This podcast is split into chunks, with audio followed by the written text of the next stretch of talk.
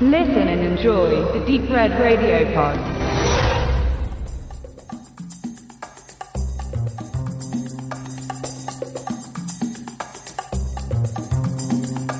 Mitte der 90er Jahre versuchte ein Komiker, einer der bekanntesten deutschen Komiker der 80er Jahre, seine Karriere mit einem ganz neuen Format so ein bisschen wiederzubeleben, was ihm auch ganz gut gelang. Die Rede ist von Otto und die Rede ist von den Edgar Wallace Filmen, die dieser ab 95, glaube ich, auf RTL ausgestrahlt, neu bearbeitete, indem er Szenen nachstellte, diese einbaute, zum Teil neu koloriert und damit eine wöchentliche Sketchshow kreierte, die damals, glaube ich, ziemlich viel Erfolg hatte, zumindest aber bei mir als 12, 13-Jährigen ziemlich gut ankam, im Gegensatz zu meiner Oma, wie ich mich erinnere, die dem nicht ganz so viel abgewinnen konnte. Jetzt weiß ich gar nicht, ob aus Sympathie für die alten Edgar Wallace-Filme oder aus Antipathie gegen den Humor Ottos. Wir der Benedikt und ich haben jetzt gerade einen dieser Filme guckt, dem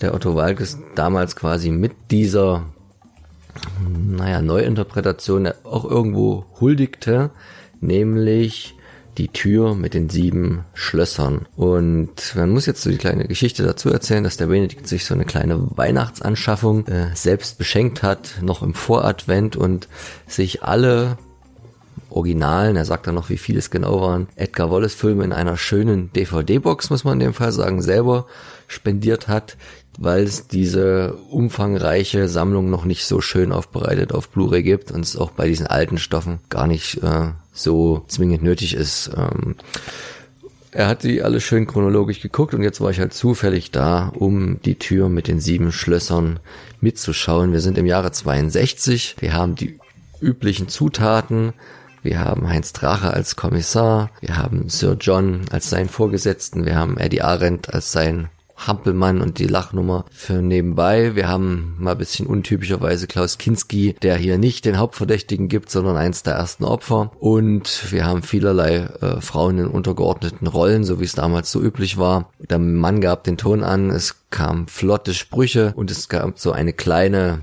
ganz schön verschachtelte Räuberpistole, das neueste Lieblingswort von Josef Harder. In den Podcast müsst ihr auch nochmal reinhören. Und die natürlich am Ende sachgemäß aufgeklärt wird, aber am Anfang ganz schön verzwickt wirkt.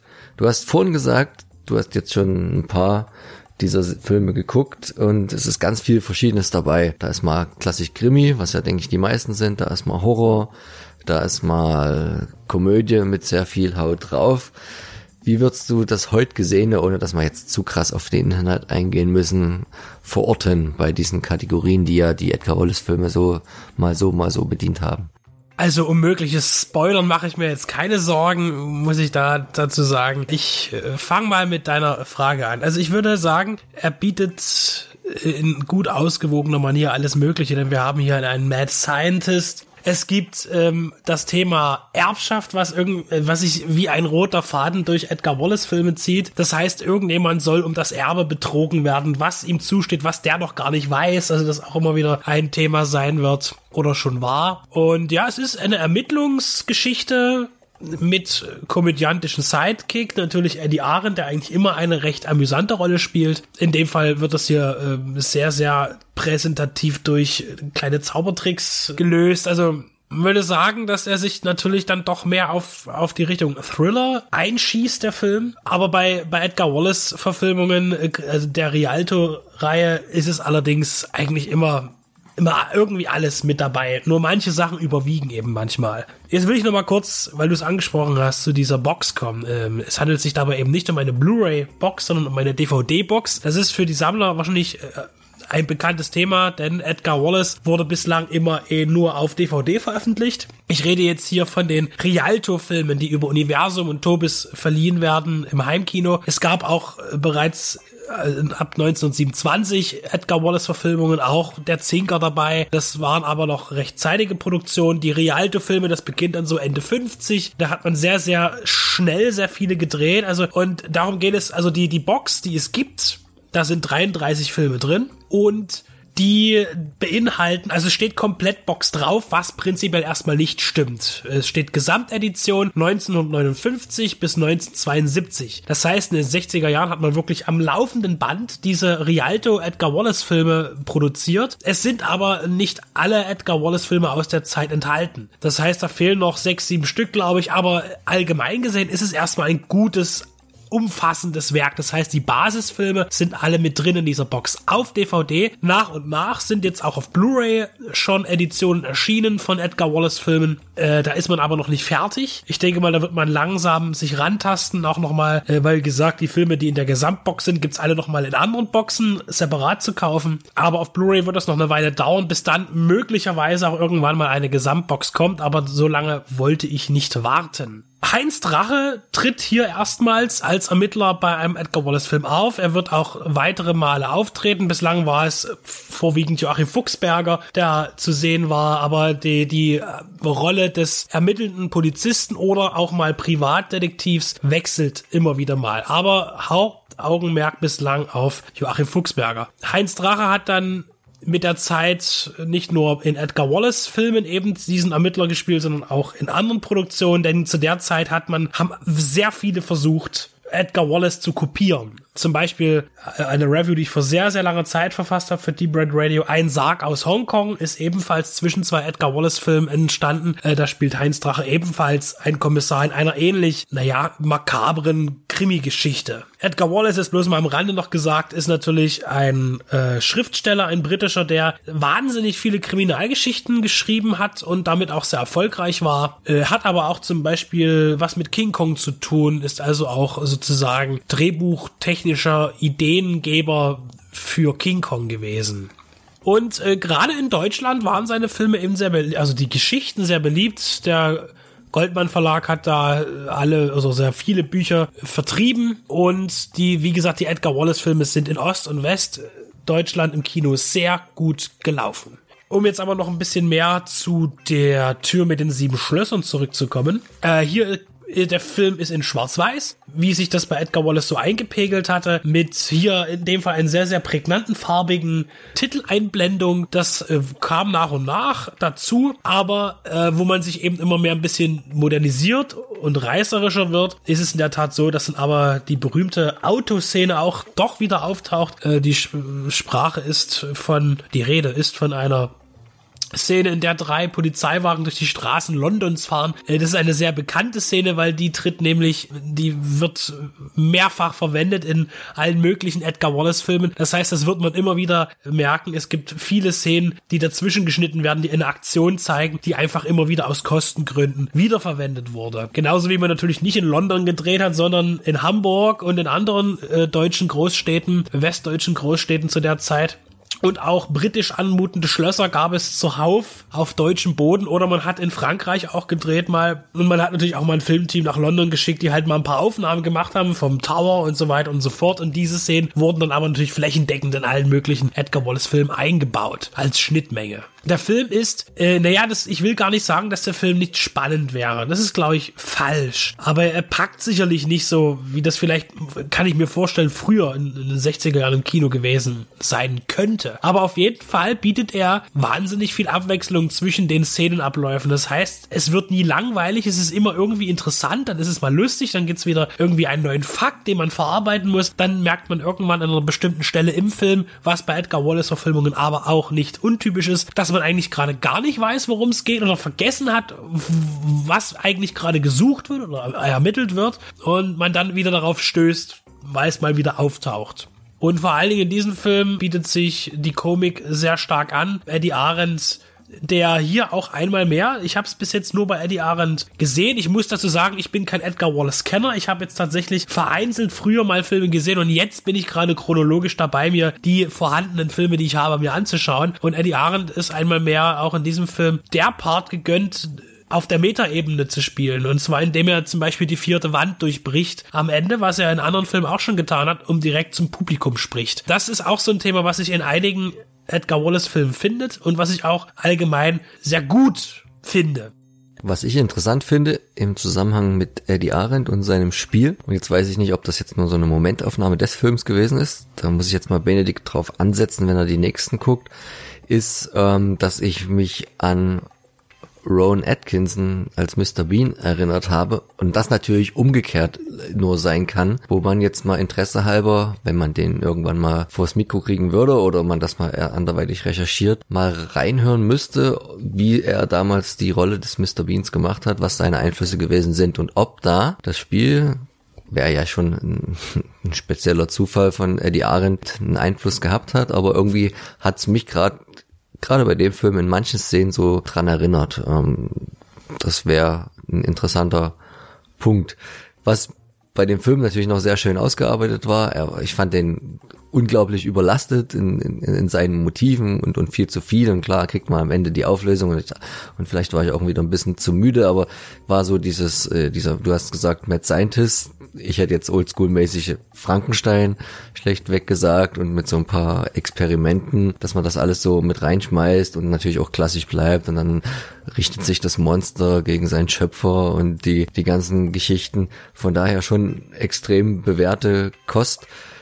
Ich habe ja vorhin Otto angesprochen. Hast du das auch geguckt damals in den 90ern, die Serie? Du bist ja ein Stück jünger als ich. Und wie hast du dann die, die, die nächste Verarbeitung von Edgar Wallace aufgenommen? Die beiden Olivers, der Herr Welke und der Herr Kalkofe mit ihren Wichser-Geschichten, wo ich halt ganz ehrlich sagen muss, da bin ich jetzt nie so rangekommen, auch wenn die beiden ja riesengroße Fans waren und eigentlich eher huldigen wollten, weiß ich nicht, wie sehr man dem ganzen Edgar Wallace Tum dort gut getan hat. Wie hast du das so beobachtet? Erstmal Ottos Probe und dann die beiden der Neuaufarbeitung? Otto habe ich in dem Sinn gar nicht so mitbekommen. Ich habe diese Serie sehr viel später mal wenn das irgendwann mal kam, ausschnittweise gesehen. Es liegt aber auch daran, dass es bei mir zu Hause als Kind oder Heranwachsender jetzt nicht so viel Fernsehen gab und so viele Möglichkeiten, Fernsehen zu sehen. Insofern habe ich das eher weniger erlebt. Die Wichser-Filme von äh, Schirmherrschaftlich Kalkofe habe ich, ich weiß, ich habe hineingesehen, mindestens. Ich weiß nicht, ob ich den ganzen Film gesehen habe. Ich weiß nur eins, dass ich mit äh, Kalkhofes Parodietum, äh, was er sicherlich mit großer Akribie und auch Liebe gestaltet, nicht so mit leben kann. Denn äh, das bin ich jetzt auch schon wieder bei einem Film, der auch bei uns äh, im Portfolio liegt, und zwar Metaluna 4 antwortet nicht. Der wurde auch mal bearbeitet von Kalkofer and Friends. Äh, und so unter Schläferz-Manier und andere Sachen auch, wo ich sage, da fehlt mir ein bisschen na, nicht der Respekt, aber bestimmte Filme, die bei Schläferz gezeigt werden, dann auch später. Ich weiß, dass der äh, Metaluna 4 nicht mit Schläferz was zu tun hatte, mit der Sendung bei Tele5 an sich, sondern separat ver, verballhornt wurde. Und dass da aber so zwischen Asylum-Produktionen aber auch äh, Filme erscheinen, die ich nicht in in diesen, diesen Billig-Trash, also wirklich diesen ganz schlechten Trash mit dem verbinden möchte. Das heißt einfach äh, auch ernste Filmklassiker, die aber heute halt zu Trash werden, weil wir andere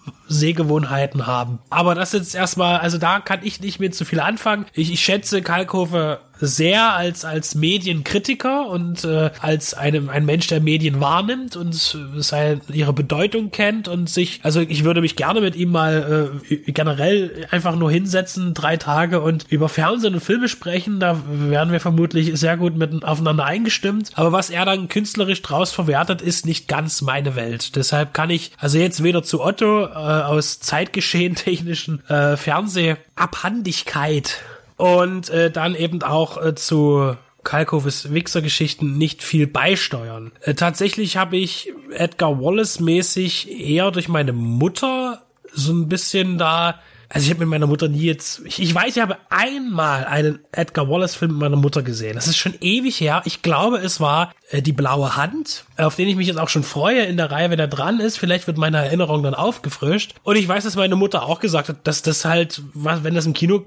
kam, da ist man halt hin, weil das war halt damals der absolute Hit. Und wenn man sich die Zuschauerzahlen anschaut, die man im Internet ja eher sehen kann, dann war das immer relativ, ja, gleichmäßig gut besucht. Da waren also, manche Filme waren nicht so erfolgreich, aber um die drei Millionen Zuschauer waren dann schon im Kino und das ist für so eine schnelllebige Krimireihe doch ziemlich erfolgreich. Hinter dem Ganzen steckt ja natürlich auch Horst Wendland dann als hauptsächlicher Produktionsleiter mit der Rialto-Film da, da finden sich dann eben auch wieder die, die Verbindungsstücke zu Winnetou, dann später zu dem Winnetou-Film, weil da ist zum Beispiel auch Horst Wendler und Harald Reindl, da ja auch hier mal Regie führte oder die Musik von Böttcher, da hier auch mal äh, die Musik gestaltet, wobei jemand, also andere Komponisten da auch viel federführender waren mit der, mit dieser typischen Jazzartigen Musik, die mit der Edgar Wallace-Filme im Prinzip eigentlich immer unterlegt waren. Aber so findet sich zum Beispiel auch Eddie Arendt in sehr vielen Karl-May-Verfilmungen eben auch immer als lustiger Sidekick. Jetzt merkt ihr schon, es wird hier alles nicht wirklich eine Review zu die Tür mit den sieben Schlössern, sondern irgendwie ein allgemeines Umherrounden um das ganze Phänomen der Edgar Wallace Reihe, was sich, was auch wirklich irgendwie schwer zu erklären ist. Aber das ist einfach muss ich sagen, allgemein gesehen einfach gut gemachter und auch zu der Zeit halt auch für sich ernst gemeinter, ja, Pulp-Film. Das ist einfach wirklich ich will das Wort Trash nicht sagen, aber äh, zumal das auch gar nicht, finde ich, zutrifft so sehr, weil gerade bei der Ausstattung, äh, natürlich tauchen immer wieder Versatzstücke auf in allen möglichen Filmen, aber es ist immer alles sehr kolonialmäßig. Das heißt, es gibt immer irgendein Schloss, es gibt immer irgendein Herrenhaus, in dem äh, schier die Architektur verrückt spielt. Also alles sehr prunkvoll, dann natürlich große Gemälde, ausgestopfte Tiere und so weiter. Ist alles, äh, wenn man jetzt mal ein Standbild macht und sich einfach nur so eine Hütte anguckt, in der die gerade ein Verhör durchführen, wenn es nicht gerade ein äh, 60er Jahre schick modernes Büro ist, dann ist das schon, das, das macht schon ordentlich Stimmung, muss man sagen. Und man zieht auch alle Register. Nie haben Türen so laut und lange geknarrt wie bei Edgar Wallace, möchte man meinen. Man spricht auch immer gerne bei, bei dieser Edgar Wallace-Reihe, auch von, von Rialto-Film, von der langlebigsten Kinoreihe aller Zeiten. Da will ich jetzt meine Hand nicht für ins Feuer legen, aber mir würde jetzt auch schwerlich was einfallen, was länger lief als James Bond. Auf jeden Fall möchten wir mit dieser Review, sage ich mal, wir nennen es jetzt mal so, einfach wirklich Edgar Wallace nochmal in das Gedächtnis von jenen rufen, die es vielleicht nicht im Gedächtnis Gedächtnis haben oder es vielleicht wiederentdecken möchten. Es lohnt sich wirklich und wir machen eigentlich nicht wirklich Werbung für irgendwelche Produkte, außer für die Filme selbst. Aber man schaut mal äh, die Box gibt es durchaus zu vernünftigen Preisen, wo dann der Stückpreis pro Film wirklich marginal ist. Also das kann sogar dann teilweise bei drei Euro und liegen. Wenn man das mal runterrechnet, die Anschaffung an sich mag erstmal groß wirken, aber in dieser Box bekommt man 33 Filme und bislang muss ich alles sagen, es lohnt sich allemal, weil das auch, auch dieses ganze Ensemble immer wieder, man schaut die Filme natürlich in einer schnelleren Abfolge, als sie vielleicht im Kino kamen, wobei das fast gelogen ist. Man hat auch gerne mal in einem Jahr zwei, drei Filme gedreht gerade in den 60ern, wie gesagt, allein von 1959 bis 72 gab es auf jeden Fall 33 Edgar Wallace Filme. Das ist schon eine Hausnummer. Und dann noch die Produktion dazu kommt, die das Ganze kopiert haben. Erwin C. Dietrich war da noch so ein Kollege, der da auch gerne mitproduziert hat aber einfach auch diese Ensembles mitzuerleben, wie sie sich entwickeln. Das heißt, man kann sagen, immer so 40 Prozent des Casts tauchen in jedem Film immer irgendwie auf. Immer in anderen Rollen. Ist mein, der eine der Böse, dann ist der andere der Gute, dann ist das wieder eine Schreibkraft, dann ist Klaus Kinski, der mal eine größere Rolle hat, dann wieder schnell stirbt. Eddie Arendt, der auch mal der Butler ist, der mal auch nur ein Tatortfotograf ist, dann auch mal Assistent oder auch mal nur ganz kurz auftaucht. Eddie Arendt ist dann, glaube ich, auch so der, der, der, der denn immer, eigentlich fast immer zu sehen ist. Und ansonsten auch immer wieder toll zu sehen. Adi Berber, der alte Wiener, der wirklich immer ein bisschen an Thor Johansson oder Thor Johnson erinnert, aus äh, Play 9 from Outer Space zum Beispiel, mit seiner massigen, ja, immer entstellten und rudimentären Figur, die er spielt, also immer irgendwelche, ja, Büttel, die für größere Genies dreckige Arbeit ausüben müssen. Ähm, da finden sich immer wahnsinnig tolle Figuren. Und was ich auch noch toll finde, sind die, die Drehbücher, die zwischen Chauvinismus und den typischen Duktus der Zeit, wie die Leute miteinander kommuniziert haben, auch mit dieser Höflichkeit teilweise, wie das alles umgesetzt ist und dann auch wieder Drehbuchmomente sind, wo ich sage, wie genial ausgefeilt ist es eigentlich? So eine bestimmte Satzabfolge, wo man sagt, äh, eigentlich perfekter hätte man es nicht machen können. Also auch wenn das alles sehr günstig überproduziert war. Zum Beispiel kommen wir noch zu äh, die Tür mit den sieben Schlössern. Sollte eigentlich auch eines der, das, das Schloss, in dem auch äh, die, die Handlung stattfindet,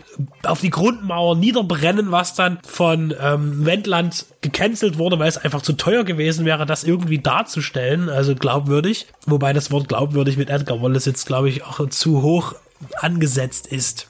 Ja, alles in allem Edgar Wallace eine feine Sache. Ich habe es lange eben nicht in meinem Leben integriert, wie auch, ich glaube, Kabel 1 war aber so ein Sender, der gerne mal Edgar Wallace Filme gebracht hat. Ist mir lange nicht mehr aufgefallen. Ich habe lange nicht mehr, jetzt haben wir, wir schreiben den November 2018. Mir persönlich ist Edgar Wallace lange nicht mehr im Alltag über den Weg gelaufen. Äh, ich habe aber auch kein, kein Fernsehen in dem Sinne, aber irgendwie bin ich lange nicht drüber gestolpert und hatte eben den Drang, das nun mal zu erleben und muss zugeben, für mich hat es sich gelohnt. Ich habe sehr stimmungsvolle Filme gesehen und darunter eben auch die Tür mit den sieben Schlössern.